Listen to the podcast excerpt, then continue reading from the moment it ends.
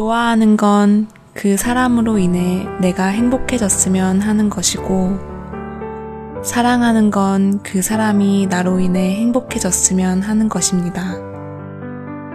좋아하면 욕심이 생기고, 사랑하면 그 욕심을 포기하게 되는 것입니다.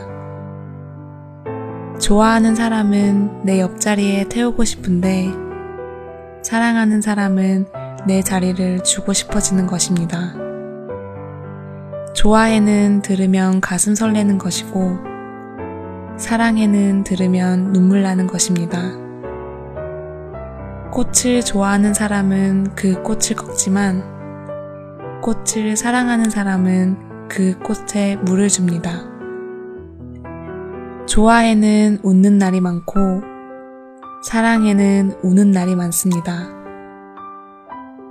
좋아할 땐 가슴이 두근두근 거리지만, 사랑할 땐 가슴이 시큰시큰합니다.